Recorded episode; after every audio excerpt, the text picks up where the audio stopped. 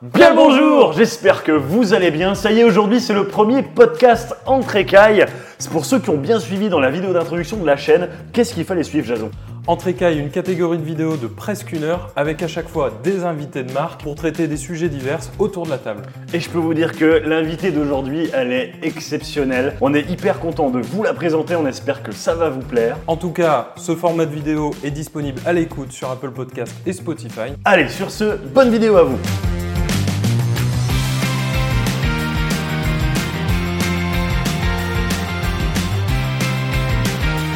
Salut Laurine Et salut Mathieu, comment tu vas toi Ça va très bien. Eh, mention spéciale. Laurine, c'est spécial. Je suis trop content de t'accueillir ici, Laurine. Bah, je te remercie vraiment de ton accueil. Comment tu trouves le studio? J'adore, franchement, c'est super intime en plus. Et j'adore les plantes naturelles. tu Ah, ça pète, hein Ouais, j'adore. Et comment tu trouves Jason? Et bah, il est super accueillant aussi. Alors- Salut. Moi, je trouve ça bien qu'il soit derrière la caméra, tu vois. Mais pourquoi? Ah, il serait devant, ça serait moins bien. oh, désolé. Allez, tout le monde te salue, Jason. Bon, alors, Laurine, c'est spécial. Et pourquoi c'est spécial? Parce que Laurine, en fait, elle a des relations de fou avec ses lézards. Dit comme ça, faut, faut, ça peut paraître bizarre. Des relations humaines, euh, humaines lézards, quoi. Je veux dire, elle est incroyable. Euh, vous pouvez aller voir son Instagram. On vous, on vous explique tout après. On vous mettra les liens en description. Il n'y a pas de problème et tout.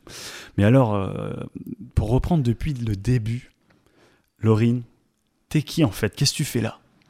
Bah écoute, euh, déjà je te remercie de m'avoir invité. Je, je suis touchée et honorée.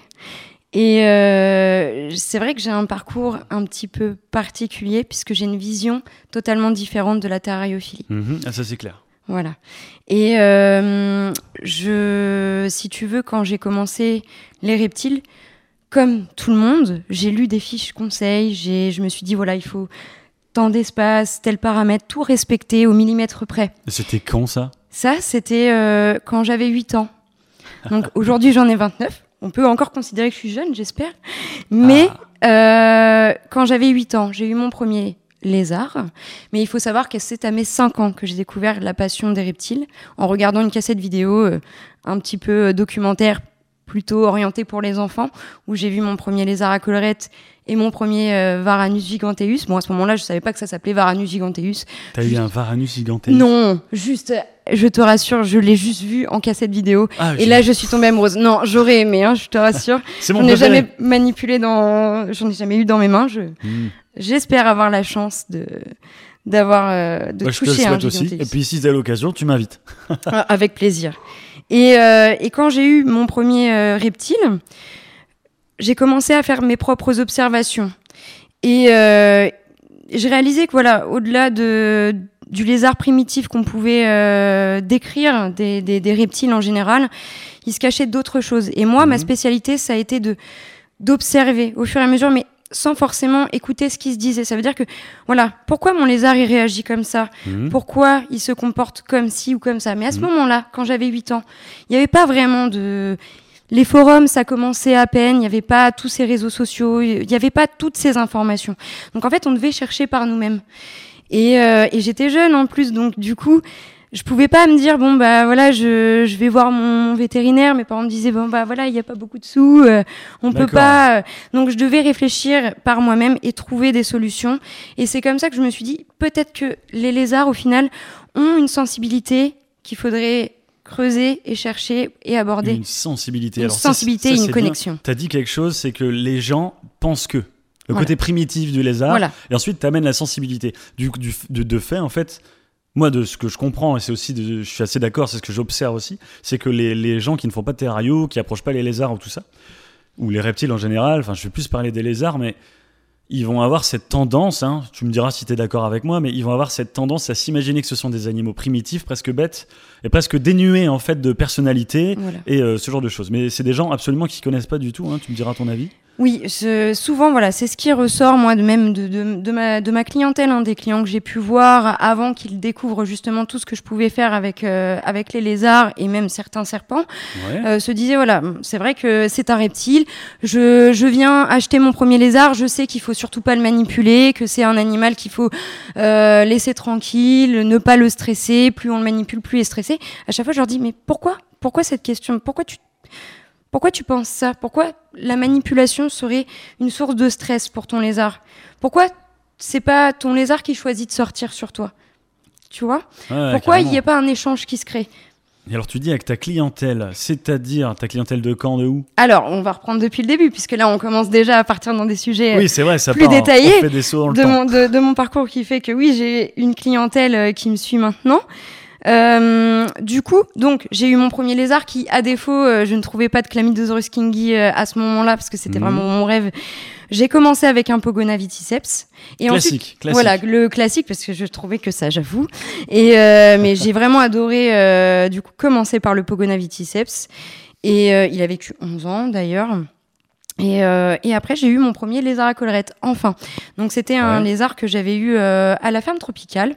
D'ailleurs, la première fois que j'ai visité la ferme tropicale, c'était comme euh, un enfant dans un magasin de bonbons, quoi. Waouh, il y a des trucs partout la fiesta. c'est ouais. ça. Et, euh, et sauf que à ce moment-là, on trouvait euh, que des, des spécimens sauvages de capture. Et c'était un spécimen qui était déjà très grand. Et il avait une fracture de la mâchoire. Mais à ce moment-là, voilà, j'avais 11 ans à peu près.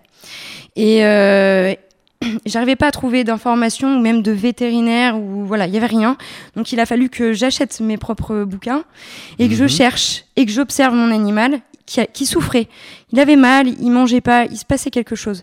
Donc du coup, euh, j'ai décidé de chercher et là je me suis rendu compte qu'il avait une infection euh, au niveau de la mandibule, donc euh, l'os qui se trouve euh, en bas de la mâchoire. La mâchoire du bas, quoi. Voilà la mâchoire du bas Mhm. et euh, avec un abcès euh, donc euh, et une infection sur la sur la tête.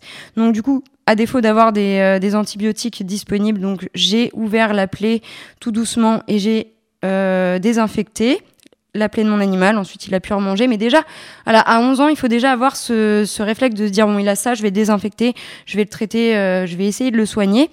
Donc, et c'est comme ça qu'il m'est venu déjà cette passion pour euh, déjà l'observation Ouais. et savoir reconnaître aussi la souffrance de ton animal, les pathologies, sans vouloir non plus être vétérinaire. Ouais, ok. Oui, Donc, euh, et parce euh, que ça, faut un, faut un diplôme, quoi. oui, non, mais totalement. certifié, Voilà, là, la médecine, c'est de la science dure. voilà. Donc là, je Ouais. ne l'ai pas clairement.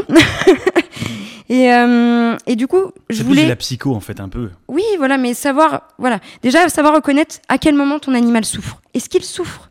Et comment le soigner et comment le reconnaître? Parce que faut savoir que les reptiles, je sais pas si tu es d'accord avec moi, quand ils souffrent et quand ça va plus, c'est que c'est souvent trop C'est dramatique. Et C'est c'est le souvent moment trop où c'est grave. Ouais. Voilà. Donc moi, ce, que, ce qui m'intéressait, c'est de savoir à quel moment reconnaître cette souffrance pour pouvoir le soigner avant que ce soit trop tard et garder son animal en vie jusqu'à la fin de sa vie. Ah, puis ils Le cachent bien leur jeu. hein, Ils cachent bien leur jeu. En Voilà, général, oui, les Ah, ils sont fou. très très euh, résistants à la douleur. Donc bref, donc du coup j'ai, euh, je me suis vraiment pris de passion de mes 5 ans jusqu'à maintenant euh, pour les reptiles. Ce qui est fou. C'était une obsession. hein. J'ai quand même là quelqu'un qui est ici avec moi, qui a bientôt 30 ans, on va dire. Oui. Allez, 129 ans. Et que, en fait, t'es passionné de ça depuis que t'as 5 ans. Oui. T'as commencé à l'âge de 8, c'est ça? Oui, Donc en fait, euh, c'est énorme, quoi. T'as une carrière reptile qui est déjà dingue pour l'âge que t'as. Tu vois ce que je veux dire? Oui, bah, j'ai, enfin j'ai toujours, euh, voilà, c'est vrai, c'était les reptiles, c'était et c'est toujours une obsession pour moi. Je ne peux pas vivre sans reptiles à la maison et ce sera toujours le cas obsédée. toute ma vie. Ouais, une obsédée des lézards, hein, excusez-moi. Et, euh, et du coup, bah, à ce moment-là, je savais pas qu'il existait vraiment des études et à ce moment-là, il n'existait pas vraiment d'études pour devenir euh, soigneur de reptiles ou éleveur ou D'accord, tu veux dire un parcours. voilà euh, un parcours ouais. professionnel Pour un- un dans le reptile, il n'y avait quoi. pas. Mhm. Donc, euh, je me suis dirigée euh, dans, dans la vente à animalerie euh, classique, hein, avec euh, voilà les chiens, les chats, les oiseaux. Et on m'a dit comme ça, tu pourrais peut-être prétendre à te rapprocher des reptiles comme ça. Donc, j'étais vraiment à la base, mon rêve, c'était de devenir soigneuse euh, en parc zoologique au secteur reptile avec des gros varans, euh, varans de Komodo. Tout ça, mais c'était pas accessible à ce moment-là, et d'ailleurs, même aujourd'hui, hein, c'est toujours difficile d'entrer dans le milieu du. La queue est très longue, on va dire. C'est Euh, pour rentrer Voilà. là-dedans, euh, c'est terrible. les bah, j'ai souvent j'image la chose comme une porte fermée à double tour euh, et elle est très difficile à ouvrir quoi. Et, euh, et Mhm. donc j'étais en stage euh, en animalerie généraliste et là j'ai découvert euh, en me baladant dans une animalerie euh, Reptiling, donc qui était à ce moment-là NH Reptile. Euh, donc ouais. Nicolas Hussard euh, avec son élevage de pitons, euh, broncassonnier, Gazeran. voilà Tout le monde connaît. et, euh, et là, je lui ai demandé, est-ce que tu prends des stagiaires Euh, Il m'a dit, bah ouais, pourquoi pas. Et là, je suis arrivée en stage chez lui. Mais un stage découverte comme ça. Je suis plus jamais repartie. Ah, J'ai découvert des pièces d'élevage. Donc à ce moment-là, je ne savais pas qu'il existait euh, des geckos de Nouvelle-Calédonie super sympathiques et fun. Euh, il y en a un, Dieu sait. Voilà. Bah, c'est comme ça que je t'ai connu, moi, quelque part. Hein. Il y a... Alors, tu es très présente sur les réseaux sociaux, hein, on va en reparler après. Euh, sinon, c'est vraiment, euh, bah, c'est comme tu étais, euh, je sais pas comment on peut dire, conseiller animaliste, animal. Oui, voilà, vendeur. En fait, vendeur animalier. Voilà, au début, j'étais vendeuse et conseillère, on va dire, que ce soit pour les accessoires, la vente d'animaux, et à la fin, mon rôle, c'était responsable du bien-être animal. Ouais. Donc, où j'étais première vendeuse. Ton rôle là-bas? Oui, mon rôle à Reptiline. Et j'ai été décrite comme telle, responsable du bien-être animal. Donc, je gérais et tous les animaux, l'élevage, le nourrissage, l'acclimatation et la vente, jusqu'au bout, de A à Z. Et aussi, euh, voilà, je, j'étais première vendeuse puisque je, je vendais bah, l'animal et toute l'installation qui va avec. Bah, tu m'avais vendu un, ma Louise, euh, ma Cyrtodactylus Syrian Jaya Ensis. Euh, et alors? J'en suis fou. J'en suis fou, elle est trop bien. Es-tu satisfait de, ouais, je suis satisfait. de l'accueil? Ah, puis t'étais sympa, on va pas se mentir.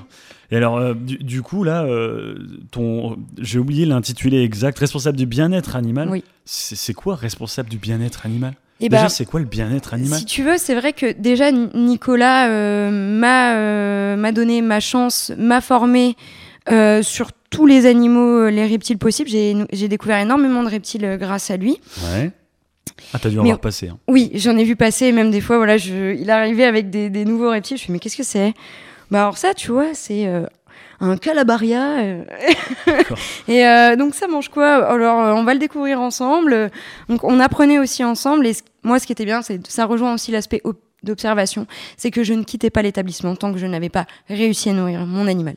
Donc des fois, je faisais des nourrissages de nuit, des acclimatations de nuit. C'est ça aussi le bien-être animal. Alors pour l'anecdote, là, tout à l'heure, moi j'ai un serpent qui mangeait plus, là. Et je vous jure que c'est vrai. Il mangeait plus de, de, congelé. Elle vient de me le débloquer, il mange du congelé. Ça y est, elle a fait ça cet après-midi, elle vient d'arriver. Donc elle déconne zéro, hein, Laurine. Hein. bah, J'essaye de. Voilà, je, je, suis vraiment dans l'observation et ce qui stimule l'animal. Il faut savoir que c'est pas parce que l'espèce mange comme ci ou comme ça, qu'elle vit comme ci ou comme ça, que ce spécimen-là va manger ou vivre comme ci ou comme ça. Chaque spécimen est différent. C'est ça, il y a de l'individualité en voilà, fait. Ça, c'est une notion hyper importante. Hein. C'est un sujet vraiment que je veux mettre en avant en invitant Laurine aujourd'hui. Il y a de l'individualité chez les lézards, chez les reptiles en fait. Voilà, y a, mais il y a trop de... Voilà, il y a trop de sujets à aborder. Euh. Et donc Nicolas, donc j'en reviens, ça m'a donné cette chance-là. En fait, si tu veux, voilà, j'étais déjà de base très ouverte d'esprit, un peu trop euh, au départ euh, pour euh, pour les Français. Euh, et mmh, pourquoi t'es pas française toi? Si, mais mais si tu veux, j'étais un peu trop voilà quand je disais voilà, je le, le, le reptile est capable de, de, faire des rêves la nuit, tout ça, on a fait ouh non c'est pas possible, tu mens, c'est pas vrai, ils sont pas capables de jouer, ils sont pas capables de ci de ça. Ça fait genre t'es dans un délire quoi. C'est voilà c'est c'était compliqué si tu veux. Euh, là aujourd'hui, on s'ouvre vraiment euh, au bien-être animal et au fait que voilà, il puisse euh, avoir des goûts, des préférences, des émotions particulières. On commence à s'ouvrir à ça et encore c'est encore timide. Mais Nicolas, si tu veux, m'a laissé euh, m'a laissé me libérer dans, dans le milieu euh, du reptile. Il m'a dit voilà, je te laisse gérer, j'ai confiance en toi. Maintenant que voilà, tu as eu le, le BABA de la formation, je te laisse euh, voilà. Donc je pouvais arriver lui dire écoute ça ça je le sens, ça me va pas. Il faut qu'on change. Il me disait OK, pourquoi? Je lui ai expliqué pourquoi. Des fois, je savais pas lui expliquer tant que j'avais pas la réponse, tant que je pouvais pas lui montrer pourquoi le lézard euh, réagissait mieux avec ce, ce substrat-là ou avec. Le voir pour le croire, quoi. Voilà. Mais il me laissait faire. Et après, voilà, si vraiment à un moment il trouvait ça, euh, il me dit non, je suis pas d'accord avec ça. Mais si tu veux, j'arrivais toujours à lui expliquer pourquoi au final, et il me laissait mhm. quand même euh, gérer plus ou moins euh, toutes mes installations, mes acclimatations. Voilà, si à un moment j'avais envie de tout modifier parce que je sentais que l'animal n'était pas bien, je modifiais tout. En justifiant la, la pertinence, la cohérence. Oui, voilà. De toute façon, il, voilà, il s'en rendait compte aussi avec euh, avec euh, l'état des animaux, hein, de toute façon. Et, euh, et c'était ça aussi bien-être animal, c'est que j'étais là autant pour faire des acclimatations et faire manger des animaux qui étaient un peu stressés ou des animaux, voilà, de de farming. Hein, qu'il fallait euh, des, par exemple des parasités, des choses comme ça. Hein. Et mais aussi le bien, le vrai bien-être animal. Ça veut dire quoi? Ça veut dire euh, acclimater, mais aussi désensibiliser et enrichir, par exemple, des varans qui, mhm. qui étaient destinés à aller euh, chez une clientèle experte ou totalement débutante. Ça veut Ah, dire. l'enrichissement, c'est tout un sujet. hein, Ouais, oui, oui, voilà ça. Que tu maîtrises bien. oui, que tu maîtrises très bien. je- on va dire que je suis une grande fan de de- de- d'enrichissement, direct ou indirect. Tu vas me dire, qu'est-ce que c'est enrichissement direct ou indirect? Ouais, ça y est, je suis paumé, je suis largué. Faut que tu me fasses des cours, Laurine. Et euh, bah, si tu veux, pour moi, l'enrichissement direct, ça, c'est des termes que j'ai moi-même décrétés, si tu veux. Et ça n'existe pas vraiment. D'accord, ok. Voilà, c'est l'enrichissement direct, c'est quoi? Ça veut dire que l'enrichissement direct, ça veut dire que tu vas faire venir ton animal sur toi, donc tu vas le toucher. Donc c'est direct ce qui va se passer entre toi et lui. L'enrichissement indirect, c'est quoi? Ça veut dire que tu vas mettre un, un jeu ou quelque chose qui va occuper l'esprit de ton animal dans son bac et tu vas l'observer de très loin. Ça, c'est indirect. Tout ce qui se passe, ça va être indirect. Alors, Mais les deux sont complémentaires. Si on fait le parallèle avec l'éducation, je prends un enfant par exemple. Si je fais le parallèle, un enregistrement direct, c'est par exemple, il va à l'école, on l'assoit sur une table et on lui fait faire des choses. Oui. Et euh, indirect, pour un enfant, je parle d'un humain, enfin, je fais le lien, c'est dingue, ça, on part dans l'anthropomorphisme, mais bon. Le, un enfant en indirect, c'est par exemple, on lui achète des jouets avec euh, du développement intelligent. Oui, voilà, c'est ça. Et puis, Des, des Lego, il développe des- sa réflexion, Ouais. son voilà. Mais c'est un peu la même chose pour euh, pour les, les reptiles en général. Je ne dis pas que les lézards, parce que pour l'instant on pense que l'enrichissement direct et indirect ne se fait qu'avec les lézards, mais il faut savoir Ouais. que ça se fait avec des lézards, avec des serpents, avec des tortues et même avec des amphibiens. Ça semble incroyable. hein. Voilà. Ça semble incroyable. Moi, franchement, mes serpents, j'ai pas l'impression qu'ils soient capables de d'interagir particulièrement follement Si. avec moi, mais Si, si. Mais après, voilà, il y a des espèces qui sont plus amenées à, à développer l'enrichissement direct et indirect, d'autres un peu moins. Par exemple, les, tout ce qui est boa et python vont plus plutôt être timides et en retrait. C'est plus avec les couleuvres qu'on va pouvoir euh, s'éclater, entre guillemets. d'accord. Et Ouais, faire parce des python juste finalement, il reste dans son trou, il mange, il Oui, retourne dans son mais trou. on peut rien. avoir des comportements euh, qui sont propres déjà à chaque individu. Même, même le- dans le cas de. et Même là, elle arrive à me trouver des trucs à dire euh, sur le piston Régis, c'est le comportement. Bon, alors là, t'arrives à Gazeran. Voilà, Et, j'arrive euh, à Gazeran. Donc, du coup, Ouais. je deviens, je, je prends vite mes marques. Au début, il y avait des pièces d'élevage parce que moi, j'ai connu euh, les locaux avant l'ouverture de Reptiling. J'ai connu NH Reptile avec le showroom. Les, les, les rendez-vous, euh, vraiment, c'était que sur rendez-vous avec les grosses pièces d'élevage à Blood Python, donc la grande spécialité de Nicolas. Euh, moi, j'avoue qu'à la base, je suis pas une grande fan et je le dis toujours aujourd'hui. Je ne C'est suis quoi? Pas les pitons Curtus, les pitons Brongersmey, les pitons Brettensteni, tout ça c'était le grand dada de, de Nicolas Hussard, tu sais, les, les gros pitons un peu courts mais, mais assez larges, qui ressemblent un peu à des pitons Réjus au Ouais, final, mais avec La un caractère originale, quoi. un peu plus trempé, euh, mais voilà, ça s'aborde quand on les connaît bien. Ça, Nicolas là-dessus euh, saura bien te l'expliquer si un jour tu, tu le croises. Avec plaisir.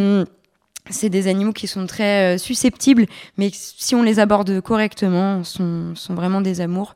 Et, euh, et donc, il m'a fait découvrir tout ça, ces grosses pièces d'élevage. Et là, j'ai découvert la pièce Aracodactylus. et là, je suis devenue amoureuse, je suis plus jamais ressortie de cette pièce. Alors, les racos, hein, c'est les, les Gecko arboricoles euh, Nouvelle, euh, voilà. Nouvelle-Calédonie. Donc, euh, Ciliatus, Auriculatus, C'est ça, le- le-. Le trachycéphalus, qui est vraiment pas connu, qui est vivipare. Ouais. Le seul qui est vivipare.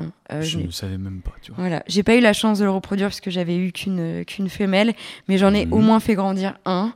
Et sinon, euh, voilà, j'ai découvert cette espèce chez Nicolas. Déjà, j'ai commencé par le ciliatus, hein, comme euh, la, la Comme plupart des Tout le monde. voilà des gens. Et après, je j'ai voulu tous les voilà les connaître, les élever, les reproduire, sauf le trachycéphalus où j'ai pas eu l'occasion. Mais euh, du coup, je les ai tous reproduits. Donc après, je suis devenue euh, moi-même éleveuse. Mais bon, si tu veux, je suis pas ressortie de Reptiling en, en tant que professionnelle. Je suis pas ressortie de l'entreprise Reptiling. Je, voilà, si tu veux, j'ai eu mon premier, euh, j'ai commencé en stage, donc j'avais, euh, je sais plus exactement entre 14 et 15 ans. Ah oui, d'accord, adolescent. Voilà. Ouais. Et, et je et j'ai commencé mon premier CDI. C'était en 2012 normalement. Et euh, mon voilà, je suis partie de Reptiling. On était en 2022 quand même. D'accord. Il y a eu quelques petites coupures, mais je suis jamais vraiment partie de Reptiling. Une dizaine d'années, quoi. C'est oui, voilà, grosso modo, si tu mets tout euh, bout à bout, c'était une dizaine d'années. Ok. Et si tu veux, Nico euh, a tellement, voilà, il il, a vu que voilà, j'étais à l'aise, j'avais plein d'idées. Justement, j'avais ce côté euh, où j'observais beaucoup. Ça, ça a été euh, la chose qui- qu'il a aimé le plus chez moi. Ça a été l'observation. Si tu veux, j'étais capable de lui dire, voilà, ce caméléon-là, il a une insuffisance rénale. Il me disait, bah, Pourquoi il a une insuffisance rénale? Parce que tu vois, les articulations de ses genoux, elles sont un peu comme si sa gorge, elle est un peu, euh, elle est un peu fripée, sa langue, elle a du mal à sortir, les yeux sont légèrement creusés. D'accord. Emmène-le voir un vétérinaire, tu me diras ce que t'en penses. Et moi, j'adorais Ouais. me faire des challenges et me dire, je diagnostique avant le- l'observation du vétérinaire, voir si je fais, je faisais pas de soins comme ça. hein. Après, bon, j'ai appris à faire des, des soins, euh, les soins basiques, mais j'aimais bien, euh, si tu veux, quand, quand on allait déposer des animaux chez le vétérinaire, enfin voir le vétérinaire. euh, savoir avant leur lui dire voilà je faisais toujours un mot à mon veto voilà lui je pense qu'il a ça lui je pense qu'il a une pneumo lui je pense que si les acariens les si euh, des parasites internes lui il fait une stase folliculaire euh, donc les dérèglements hormonaux des femelles lézards, hein, souvent. Et, euh, et, et les trois quarts du temps, ils revenaient avec euh, des diagnostics qui étaient les bons. Ah, c'est excellent. euh, voilà. excellent. Excusez, parce que je regarde ailleurs, c'est parce que c'est systématique. Je vais dire ça devant tout le monde parce que ça me rend cinglé. À chaque fois que je fais un podcast, il y a le chat qui vomit par terre, donc il a vomi par terre Ça, juste c'est avant vrai. le début. Le- C'est complètement fou. Ah, on est d'accord, il fait exprès. Et il y a une mouche. Il y a toujours une mouche. Et elle ne vient que sur moi. Je- elle est pas venue me je, voir, je commence à me poser des questions, j'en peux plus. Alors du coup, je me dis, je vais boire un café pour me déstresser. Mais le truc, c'est que je l'ai déjà vidé. Et à chaque fois, je le vide en deux secondes. Je me suis fait couler un double en plus. Et j'ai déjà plus rien à boire. C'est dramatique. Ah, je suis désolé. On reprend, on reprend, vas-y. Alors du coup, euh, 10 ans chez Reptiline à Gazeran. Moi, je, et, enfin, ce qui est reconnu chez toi, c'est ta capacité à observer. Moi, je ressens autre chose encore. Euh, un mot un peu plus fort Les connexions. je trouve que tu es quelqu'un d'empathique. Oui. Tu développes de l'empathie pour les animaux. Oui. À, peine t'es arrivé dans ma salle tropicale tout à l'heure, c'est comme si instantanément tu le vois et il y a une connexion, comme tu dis. Mais euh, l'empathie, c'est sentimental, émotionnel, je sais pas comment dire. Tu vois ce que je veux dire? Mais après, si tu veux, on, on crie souvent à l'anthropomorphisme. Mais il faut faire la différence C'est un entre. débat. Oui, c'est un débat, Ouais. mais il faut faire la différence entre quelqu'un qui va nourrir trois fois par jour son reptile parce que voilà, tu comprends, l'humain doit manger trois fois par jour, et quelqu'un qui essaye de ressentir ce que l'animal ressent, c'est-à-dire que ce soit métabolique ou les émotions. C'est-à-dire, mais Mhm. que ce soit des émotions simples comme la faim, l'ennui, le, la peur, le stress. Ça, c'est une émotion au final. Et, euh, et si tu veux, quand je rentre dans, quand je vois un reptile, j'essaye de, de me dire est-ce qu'il est en bonne santé? Est-ce que ça va? J'ai toujours une approche qui est quand même professionnelle, mais voilà, j'aime profondément les reptiles. Et pour moi, tu vois, mais j'ai des reptiles à la maison à titre personnel, et je n'ai pas honte à Mhm. dire que ce sont mes enfants. Ah, Tu vois, comme Daenerys et ses dragons. ouais, voilà, comme moi avec mon chat. Voilà. Et, euh, et j'ai plus de connexion avec mes lézards qu'avec mon chat. Ah, Voilà. ça, ça, ça paraît dingo. hein. Et Le pire, c'est que je l'ai pu l'observer. euh, ce, que, ce que tu fais avec ton lézard, c'est dingue. Moi, je trouve ça dingue. bah, j'ai eu. au salon avec. Au salon Oui. de Béthune de la bourse, c'est incroyable. Mais alors lequel? Puisque j'en ai ramené deux. Mais les... Alors j'ai vu les deux. deux de mes J'ai vu l'iguane. Euh, Homer. Ouais, qui était incroyablement cool. Détente, il est dehors sur le parking en train de prendre un soleil. Enfin, c'est complètement fou. Ça. Prendre le soleil, parce que je dis un soleil, mais il y en a qu'un.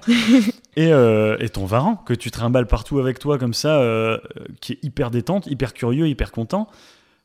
Euh, mon chat, moi, je l'amène sur la bourse de Béthune, il pète un stress. hein. Ouais. Donc c'est-à-dire que le, le- le- le- t'as réussi à rendre un lézard plus détendu qu'un mammifère dans un espace public avec plein de monde. Là, on parle vraiment de beaucoup de Oui. monde.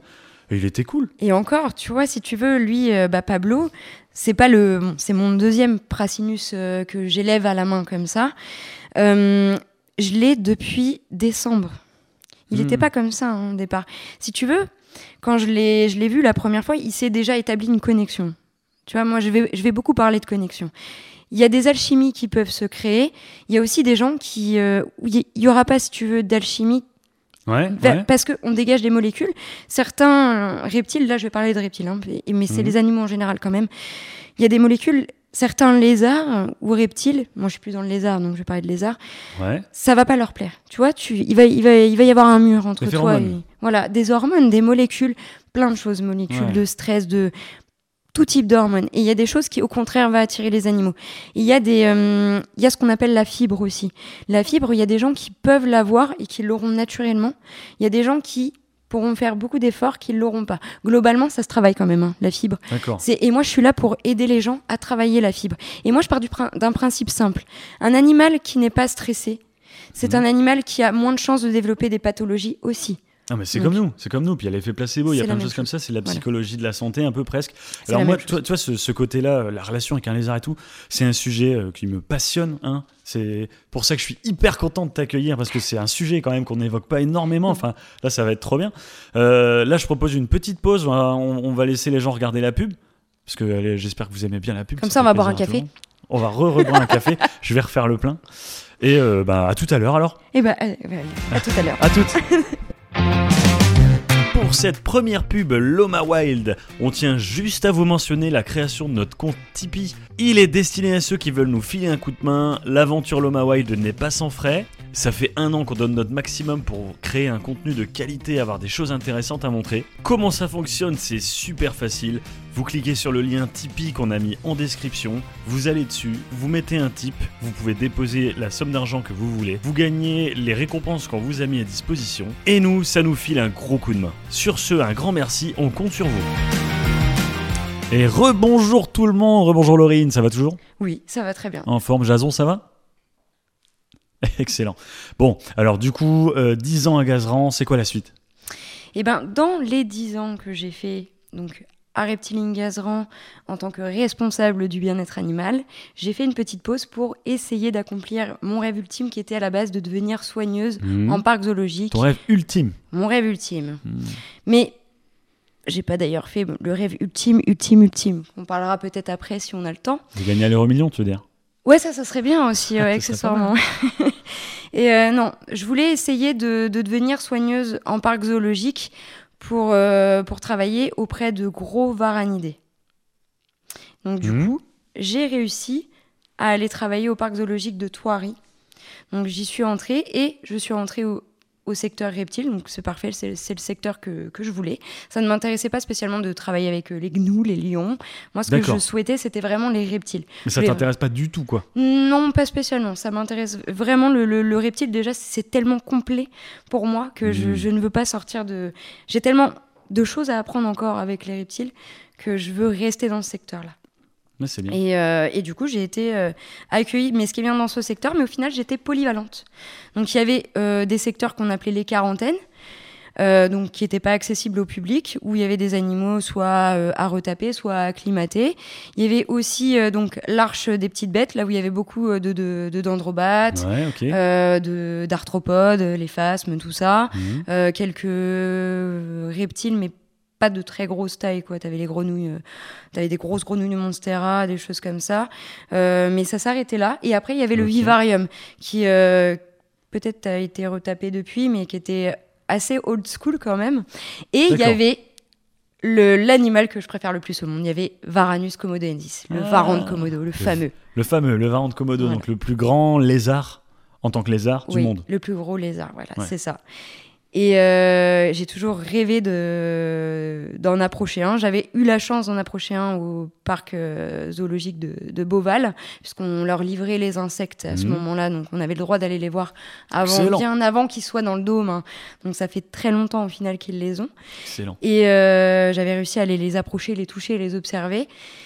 Et là, me voilà soigneuse attitrée de Varanus komodoensis. Donc il y avait un couple à ce moment-là, donc euh, ils pouvaient pas faire de reproduction parce que c'était frère sœur. D'accord. Mais voilà, j'approche mon premier varan de komodo en tant que soigneuse. Ah, ça, le dragon de Komodo, ça le fait. hein. Ah, je présume que ça le fait, là. hein. Ah là, j'étais, bah j'ai j'ai été euh, très émue. hein. Honnêtement, moi, je- j'en ai pleuré hein, d'émotion. je le cache pas. Toi, je le disais, l'empathie, Ah ça. ouais, c'est beaucoup de sensibilité.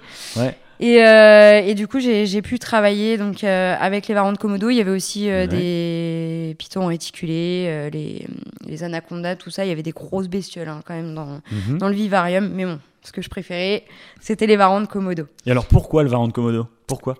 Parce que c'est un animal déjà bon. Effectivement, il est mythique. C'est le lézard le plus gros, donc déjà, il m'intéresse. Et on m'a toujours dit, voilà, attention, le varan de Komodo, c'est c'est un animal qui est, euh, qui est primitif, qui est froid, qui est dangereux, qui est méchant. Mais je Un dragon, quoi. Voilà, méchant. Et, euh, et je me suis dit, mais non, il y a quelque chose d'autre qui est caché derrière cette, euh, cet animal agressif, comme on peut le dire. Je suis sûre qu'au final, c'est des animaux qu'on peut approcher avec voilà, de l'empathie, de la connexion, de l'observation. On peut quand même faire une approche. D'ailleurs, les Américains ont très bien compris. hein. Et, euh, et j'ai découvert ça et j'ai voulu observer et aller plus loin dans, dans mon approche des varans de Komodo. D'accord, ok, ok. Alors quelque part, moi, dans ce que tu me dis, il y a un peu de pétification. Pétification, je vais dire pet, tu vois, le animal de compagnie, ification euh, sur, sur les lézards, un peu ton approche, il y a un peu de ça. C'est-à-dire créer du lien euh, humain-animal apprivoisé, quoi. Oui, tout à fait. Ouais. Parce que je me dis, au final, le chat, le chien, à la base, c'était pas des animaux sauvages peut-être? Si. Bah si, Et le, le, le truc, c'est que les reptiles, on dit oui, mais c'est nouveau, les nacs. Mhm. Mais c'est pas si nouveau que ça maintenant. Moi, du coup, pour avoir commencé il y a un moment, ça fait un moment que les lézards partagent nos vies, que les serpents partagent nos vies. ouais, ça commence à faire un moment. ouais. Voilà. Et pourquoi ne pas les rendre leur captivité agréable? Je parle pas de forcer un animal en le, le- le- le prenant de force, en disant viens sur moi, viens, t'es mon animal de compagnie, mais euh, faire une approche qui est voilà dans le respect de l'animal, le bien-être toujours, mais essayer de les comprendre au-delà, voilà. Et Ouais. le varan, euh, donc j'ai appris donc grâce aux Tuaris, grâce aux observations même que les Américains ont pu faire et à mes Mhm. observations personnelles, que les, les varans par exemple étaient très intelligents et pouvaient connaître l'ennui, la dépression. Je pèse mes mots. Ah, c'est fou. Et, euh, et en captivité, est-ce que tu vois beaucoup de varans de Komodo dans les parcs zoologiques qui vivent longtemps? Ah, Déjà, est-ce que je vois beaucoup de référents de Komodo? Bah non, déjà. Non. Mais Mais essaye de- de- d'observer le- le- le- les, les komodos en parc zoologique. Est-ce que tu en vois Mhm. beaucoup vivre jusqu'à la fin de leur jour en France? Pourquoi? aucune idée, moi. Pourquoi? Est-ce qu'on peut se poser la question au-delà de, des besoins euh, vitaux de l'animal Voilà. ouais. Pourquoi? Parce que en France, on n'est pas souvent les. Bon, il y, a- il y a beaucoup de protocoles sur la sécurité hein, dans les parcs zoologiques, et souvent on n'a pas le droit de faire des des approches directes, seulement indirectes et encore, euh, pour voilà pour éviter qu'un stagiaire se fasse manger une main, ce que je comprends tout à fait. hein. Pour des mesures de sécurité, quoi. Voilà, les mesures de sécurité. Mais du coup, Mhm. ce qui fait qu'on crée une distance avec l'animal et le- l'environnement de l'animal n'est jamais enrichi. Donc, l'animal, comme Varanus comodensis, qui est très intelligent et qui a besoin de, de creuser, de chercher, de réfléchir, n'est pas stimulé. Ouais. Donc, ça ne les aide pas à aller jusqu'à la, la fin de le jusqu'au bout de leur vie, quoi, de se reproduire correctement, tout ça. Évidemment, il n'y a pas que ça qui fait que on ne peut pas élever des varans de Komodo euh, Mhm. jusqu'à la fin de leur vie dans les parcs zoologiques. Mais euh, ça y joue énormément. Moi, j'ai pu l'observer déjà en parc. Euh, pour mon expérience que j'ai eue de- d'un an, entre guillemets, euh, aux Ouais. Tuaris en tant que soigneuse. Et, euh, et je continue à l'observer même en captivité avec des plus petits varans, hein, des- même des plus petits lézards en général. Le varan, pour moi, c'est le summum de l'intelligence au niveau du lézard. Mais euh, mais il y a une dimension euh, de stimuli, de réflexion et d'intelligence qu'on n'a pas encore abordé et que j'essaye d'observer et de stimuler. C'est, pour ça, il n'y a, y a pas que le côté, voilà, oui, j'aime, hein, je te le dis franchement, j'aime avoir euh, un contact avec mon animal, j'aime qu'il vienne sur moi, j'aime le sentir apaisé, non stressé. Et je le vois comme un, un enfant, hein, je vais dire, avec moi. Euh, j'ai cet instinct, entre guillemets, maternel peut-être, mais je respecte Mhm. aussi le bien-être euh, et les besoins vitaux de mon animal, quoi. La chaleur, les UV, Ça, C'est l'alimentation. essentiel, de toute façon. C'est l'essentiel. Mais au-delà de, ça, Ouais. j'ai besoin de travailler le côté psychologique de l'animal. Un animal qui est bien dans sa tête, c'est un animal qui est en bonne santé aussi. Ça va l'aide- l'aider à être bien dans son corps. On a Voilà. bien compris, je suis d'accord avec toi sur pas mal de choses. Alors moi, ce sujet-là de, du lien avec l'animal, du côté on est amis et tout, avec son, son lézard et tout ça, c'est un sujet, euh, je pense, c'est un sujet complet qui m'intéresse vraiment complètement. Moi, euh, ça me ferait plaisir qu'on se refasse un podcast euh, tantôt, toi et moi, où, où, on traite de ce sujet-là. Qu'est-ce que t'en penses? Ça t'intéresse Ah ouais, avec grand plaisir, j'ai tellement de choses à dire à ce sujet. Ça serait fou. hein. Alors du coup, pour revenir à, à toi, euh, donc sur ta personnalité, on a, je pense, compris hein, beaucoup de choses dans, dans, dans ce qui te motive, ta démarche et tout. Euh, du coup, t'as- t'es allé à Thoiry et c'est quoi la suite? Alors, donc, du coup, bon, j'ai fait Reptiling, le parc zoologique de Thoiry. Après, je suis partie. Je suis retournée un moment à Reptiling. puisque C'est ça, re-reptiline, c'est ce que Voilà, t'as dit tout à l'heure. à nouveau. Hmm. Et après, si tu veux, j'avais fait le tour de, de, mon, de mon poste, puisque j'étais vraiment responsable du bien-être animal, donc je, je, je gérais vraiment tout, même la clientèle, tout. Et j'avais ce besoin, si tu veux, de, m'occuper vraiment du bien-être animal et de d'aider les gens, parce que ça me rendait triste au final de vendre des animaux, de donner des conseils, tout ce qu'il fallait pour que les gens y arrivent. Et j'avais l'impression que les gens semblaient être en détresse vis-à-vis de leurs animaux. Ils commençaient à se poser des questions, mais j'ai l'impression que mon animal ne va pas bien, mais je n'arrive pas à comprendre pourquoi. J'ai Ouais. l'impression que mon animal s'ennuie, mais je ne, je ne sais pas comment interagir avec. Mhm. J'ai peur que mon animal s'échappe. J'ai- J'aimerais, voilà, j'ai l'impression qu'il est stressé, je ne sais pas comment créer le contact. Ou alors, est-ce que je lui donne vraiment la bonne alimentation Ouais. Et je me suis retrouvée, au final, pendant plusieurs années à Reptiligne, à, à avoir des gens qui venaient, en transportant leurs animaux d'ailleurs, ils ne savaient pas les, vraiment les transporter, ils n'avaient même pas ces informations-là, euh, les transporter sur eux comme ça et venir me voir en détresse, me dire je comprends pas ce qui se passe avec mon animal. J'étais assez triste de voir ça puisque bah, les animaux, même, même si la personne essayait de faire tout ce qu'il fallait, elle n'avait pas tout à fait les bonnes informations. Et, Hmm. euh, D'autant que le lézard, quand il s'exprime, il n'a pas les mêmes codes que les mammifères du Voilà. tout. hein. Ça n'a rien à voir. Il n'y a pas les mêmes, euh, y a pas les mêmes codes et même selon l'espèce et selon l'individu, les codes sont pas les mêmes. Ouais. Et, euh, les gens essayaient quand même de, de faire l'effort de comprendre et d'améliorer la qualité de vie euh, le- de leurs animaux. Et au final, je passais mon temps à leur donner des conseils sur le bien-être, sur comment améliorer les conditions, que ce soit la bonne alimentation, les bons UV, mais aussi les stimuli, les enrichissements, les désensibilisations, la prophylaxie. La prophylaxie, donc euh, euh, comment, euh, voilà, ton animal arrive. Explique à nos abonnés, ouais. Oui, alors la prophylaxie, c'est euh, toutes les mesures mises en place pour euh, que, que l'animal soit en bonne santé et ne véhicule pas de maladie, soit à un autre animal, soit aux soigneurs, hein, puisqu'il existe aussi des zoonoses. Donc on peut avoir la salmonellose, hein, qui est très connue, Mhm. euh, où on finit à l'hôpital. hein. Ouais. Ça peut être assez grave.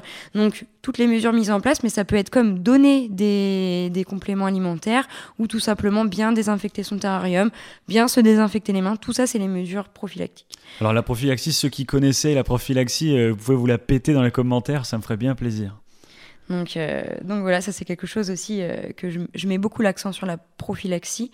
Et du coup, j'avais voilà tous ces gens qui venaient me voir et là, je me suis dit il y a quelque chose à faire. Et ça fait ça faisait déjà quelques années que je réfléchissais à apporter des conseils de façon professionnelle et à aider, accompagner les gens un peu comme un coach sportif, mais là pour les reptiles, euh, euh, pour les aider soit à désensibiliser leurs animaux, soit à développer des, des mesures de prophylaxie, Ouais. à, à même euh, mettre en place des pièces d'élevage, de la reproduction, tout ça à reconnaître aussi bah, des, des pathologies et pouvoir réagir à temps, euh, la bonne alimentation aussi. Et du coup, c'est là que qu'on a créé euh, l'entreprise Soriana Behavior and More. Donc Behavior pour le comportementaliste. ouais. Donc en fait, nous sommes euh, officiellement en France les premiers comportementalistes reptiles. Donc c'est une entreprise que j'ai créée moi-même, ouais, ok, c'est tout la- récent, tout neuf. hein. tout neuf, tout neuf du mois de, de juillet, Ouais. tu vois. Euh, donc nous, nous avons travaillé dur, on a réfléchi, bon, ça faisait un moment que ça, ça me trottait dans le, dans le cerveau, quoi. Et, euh, et là, on a créé ce, cette entreprise où c'est vrai qu'on on est un peu touche à tout au final. hein. On aide autant les, les, les particuliers. Moi, j'adore euh, justement aider les gens qui débutent, qui veulent acheter leur premier reptile, tout ça. Mhm. Moi, ça me fait vraiment plaisir d'aider C'est ces gens. c'est quand même unique là. Là, je suis avec quelqu'un là sur mon, mon, mon plateau qui est euh, comportementaliste reptile. Et nutritionniste. Ouais, c'est ça. reptile. Ah, ça, ça devient dingue. Eh, Il y a encore la mouche. C'est fou. Non, mais c'est vraiment dingue. Je suis trop content. hein. c'est génial. Et alors, qu'est-ce que tu peux nous en dire sur ce, ce- ce- cette entreprise de comportementaliste reptile? Et bah, si tu veux, donc déjà, c'est un nouveau concept. Donc euh, là, on est en train d'amener déjà ce concept-là pour que les gens, voilà, apprennent à se dire, bon, effectivement, maintenant, il existe un comportementaliste reptile. Mais quel est, quel est mon rôle exactement? En quoi je peux aider les gens? Qu'est-ce qui va, voilà, qu'est-ce qui va faire que moi, je pourrais leur apporter une aide? Déjà, pour l'instant, dans la tête des gens, mon travail, c'est uniquement de les aider à créer un enrichissement, donc euh, un petit Mhm. jeu indirect pour leur varan, par exemple. Mais non, je peux les aider aussi à régler un trouble du comportement. Ou tout simplement, si toi, tu viens me voir et tu me dis j'aimerais avoir un iguane, mais je sais pas euh, ce qu'il me faut, la place et, et la, la phase d'acclimatation, tout ça, et comment m'y prendre, qu'est-ce que je dois acheter, comment, où le trouver mon animal, chez Mhm. quel éleveur, dans quel magasin. Moi, je serai là pour t'accompagner. En fait, je suis un coach. Et quand je travaille avec euh, mes clients, je, je parle, je dis pas tu, vous, je dis on. Puisqu'en fait, je, quand je vends, si tu veux, des coachings à distance et à domicile, Donc soit on fait des visioconsultations, que ce soit pour l'achat d'un animal ou des troubles du comportement ou autre, tu as bien pu le voir, Ouais. et, euh, ou à domicile. Et en fait, on est une équipe, je te coach.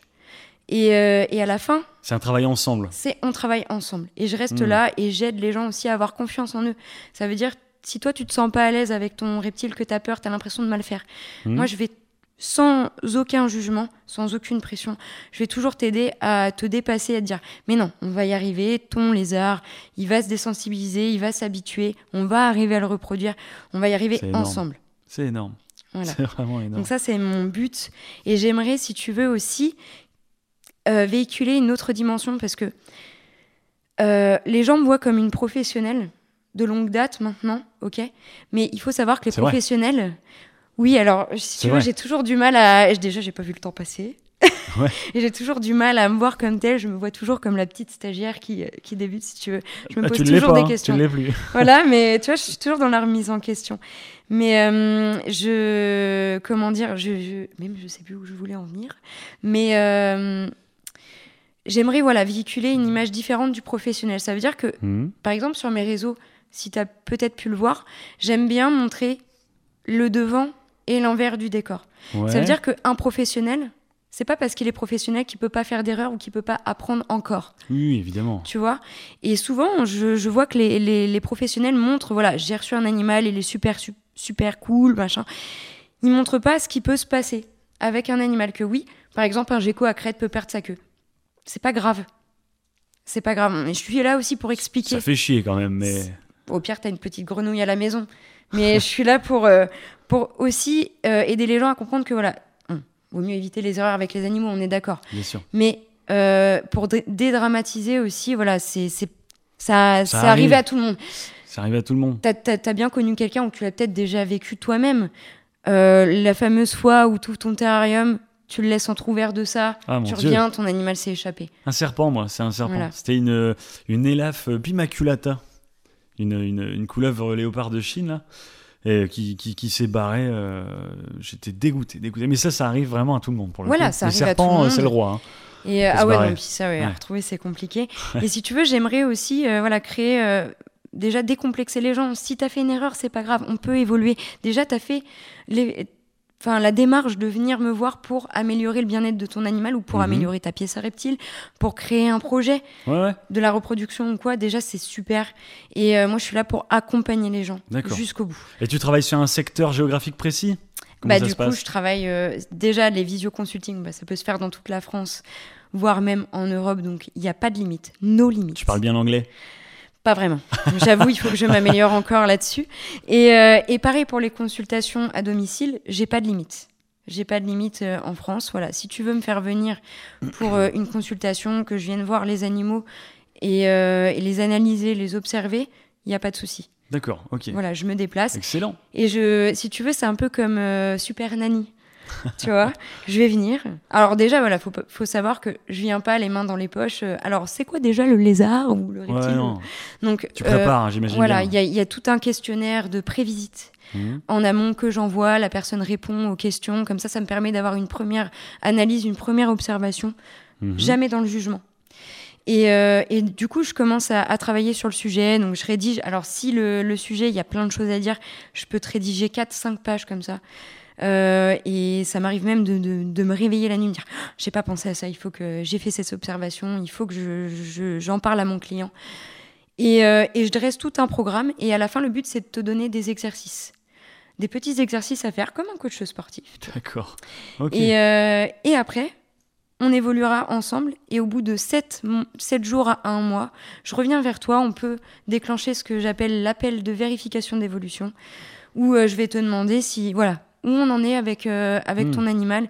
Est-ce qu'il a évolué? Oui, non, pourquoi? Alors souvent, là, euh, on a déjà fait hein, des consultations à domicile, euh, à distance.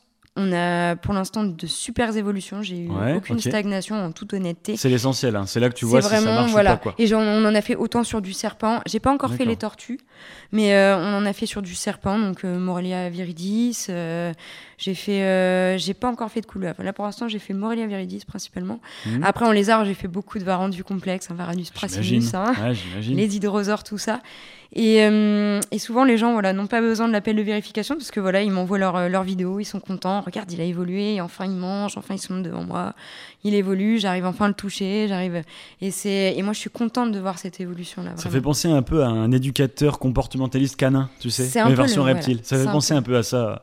C'est un peu le même euh, le même principe. Alors bien sûr, on va mettre toutes tes coordonnées hein, de, de, de, de, euh, Soriana Beaver and More euh, dans, les, dans la description de la vidéo. Jason va se faire un plaisir de le faire.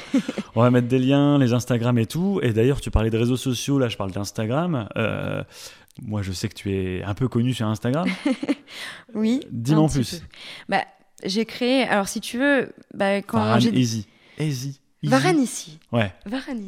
Alors déjà, pourquoi Varanici Souvent, les gens n'ont pas le, le- le déclic, euh, comprennent pas, donc je suis obligée d'expliquer un petit peu. Je pensais d'ailleurs que c'était assez clair, mais non. Euh, moi, je suis une grande fan de Game of Thrones, surtout de Daenerys. J'en ai parlé tout à l'heure, donc euh, Ah, parce que moi, j'avais rien compris de pourquoi elle s'appelait comme ça. La mère des, dragons, tout ça. Donc, euh, D'accord. et souvent, voilà, la mode en ce moment, c'est Mother of Reptile, tout ça. Et moi, je me suis dit, j'ai pas envie de m'appeler Mother of Reptile. D'accord. ouais. Donc Varanici, Khaleesi, tu vois, euh, par rapport à, des, à Daenerys. Donc, Alors, j'ai jamais vu Game of. Thrones, moi je précise, mais je pense que tous ceux qui ont, tous ceux qui, qui connaissent bien, vous pouvez le dire en commentaire. Euh, je pense que les gens qui regardent, ils connaissent Game of Thrones. hein. Euh, la plupart, après, oui, il y a des gens comme toi qui n'ont jamais regardé. Voilà. Mais Satan. Daenerys, voilà, on, on la connaît comme la fille voilà, qui dompte des, des dragons. Elle arrive à les faire, euh, à les faire éclore, et puis euh, c'est ses enfants. D'accord. C'est une image euh, qui te plaît, ça? Voilà, c'est une image qui me, qui me plaît. Et du coup, bah, je me suis dit, bah voilà, elle, c'est Khaleesi. Et ben moi, ça sera Varan ici, puisqu'à la base, je suis une grande fan de Varan. C'est c'est ça qui me fait vibrer, c'est les Varans. Et les geckos aussi, c'est vrai. Ouais. Les petits lézards aussi. Et donc, c'est pour ça que je me suis appelée Varan ici. Et c'est vrai que, bon, au début, Mhm. j'avoue que j'étais pas très réseaux sociaux. À la base, je suis pas très à l'aise avec la technologie, j'avoue. Euh, moi, je préfère euh, voilà, être dans ma pièce enfermée euh, et nourrir mes animaux et les observer. Dans ta du bulle, mal. quoi. Ouais, c'est ça. Et sauf que bon, voilà, on a évolué. Instagram, Facebook est arrivé, les groupes, tout ça. Je me suis dit, bon, bah, va peut-être falloir que je m'y mette. Et j'ai créé Varanici, donc la page Instagram, et je me suis mis à partager. Du contenu, à partager un peu ce que je vivais au Mhm. quotidien avec mes, avec mes animaux. Parce qu'avant, je n'avais pas ce réflexe-là de, de filmer ce que je faisais à chaque fois. Ouais. Donc il y a plein, d'histoires que je peux te raconter, mais que je pourrais pas te, te montrer. C'est clair que ça change la vie une fois que tu es en mode Ouais. réseaux sociaux, c'est un peu de l'omniprésence. C'est ça. Euh, D'ailleurs, les gens, pensez à vous abonner du coup, hein, Varanesi. euh, je le mets en. Je l'ai dit tout à l'heure dans la description, enfin, c'est Jason qui le met, c'est pas moi. Et euh, moi, je me pose une question. Alors, ce sera la dernière question pour aujourd'hui. Le, le fait de travailler dedans, d'avoir fait euh, 25 ans de, de- de reptiles, maintenant, tu as créé ta boîte, tu fais des réseaux sociaux sur les reptiles, tu bouffes du reptile, tu dors du reptile, tu rêves du reptile. Je vis reptile. Est-ce que ça, un moment, te coupe pas un peu le souffle ou tu le gardes le souffle? Non, je, je garde vraiment le souffle et, et je pense que c'est j'ai vraiment besoin de ça dans ma vie pour vibrer. Et, euh, et Passion totale. et ouais, j'ai jamais réussi à, à me à me dire bon voilà, j'ai- été trop euh, bercée dans le reptile, c'est tous les jours, tous les jours, tous les jours. Là, j'en ai marre, j'arrête. Euh, je, je sais pas, je, je vais voyager, je revends tout. T'as jamais burn-outé le reptile? Jamais, jamais. Et pourtant, tu vois, moi aussi, j'ai envie de me dire, ah, je me ferais bien un périple. J'irais, euh, je veux, je veux aller en Indonésie, voir un, peu en Australie les animaux, euh, aller faire un peu d'herpétologie. J'aimerais bien moi aussi. Mais là, tu vois, je me dis non. J'ai mes animaux à la, maison et c'est mes enfants. Je les garde et euh, je peux pas vivre sans reptiles. Donc, tu vois, il se pose un problème. Mais je, je pense que j'arriverai jamais à être euh, dégoûtée du reptile. C'est d'ailleurs pour ça que j'ai pas d'enfants, je crois. D'accord. Attends, en fait, t'en as, mais suffisamment, quoi. Voilà, c'est mes reptiles. Eh Et ben- j'ai juste pas fini de te dire Ouais. que Soriana, c'est pas que comportementaliste reptile. Ouais. On est euh, des éleveurs sans prétention et pas à grosse échelle de Coryllophus ciliatus. Avant, c'était Rhacodactylus, vraiment. toute Ouais, la ouais, ok, le géco à crête. Donc voilà, donc là, on, on a vraiment une petite collection de gecko à crête euh, très sélectionnée avec des patterns sélectionnés, donc euh, où je m'éclate vraiment à, à les, à les sélectionner, à les élever. Euh, et euh, et on, on est des concepteurs aussi. On fait de la conception de pièces à Ouais. reptiles, sécurisation de pièces par rapport au bien-être, éviter les fuites, tout ça. ouais. Et, euh, et là, on est en train de travailler sur des nouveaux concepts. Donc, le premier qui est sorti, c'est la fameuse poche à reptile.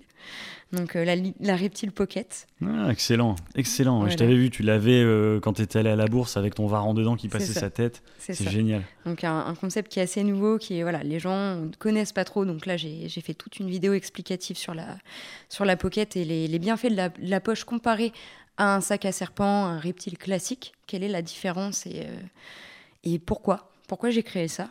Donc, euh, Et du coup, on, on- voilà, nous, on est là pour créer des nouveaux concepts et aller au bout de nos observations. Là, on arrive dans une nouvelle ère hein, de la terrario, là, euh, clairement. hein. Là, moi, j'ai plus de limites. Eh ben, ce sera le mot de la fin. Merci Laurine, ça fait super plaisir. Donc, je répète à tous, pensez à bien vous abonner. À, à- bah, à- à Laurine sur tous ses réseaux sociaux, hein, Varanesi, allez consulter son site internet pour euh, Soriana Beaver and More. Soriana, voilà. il y a aussi un Insta? Alors, il y a bah, Soriana Behavior and More. Donc, si, si vous tapez Soriana Behavior and More, vous allez tomber sur Varanisi. Donc, la page est la même. hein. D'accord, c'est la même page. Il y a une page Facebook pour l'instant, Soriana and More, et le Mhm. site internet Soriana Behavior and More est actuellement encore en construction. Eh ben, c'est super. Bah, ça m'a fait super plaisir. Euh, J'espère qu'on aura l'occasion de se revoir dans un podcast, que tu vas revenir ici et que nous, on ira aussi voir un peu tes installs chez toi. Et bah franchement, c'est avec grand plaisir et je te remercie vraiment de ton accueil et je reviens quand tu veux. Ah, excellent. Bon, allez, au revoir à tous et surtout, euh, force à vous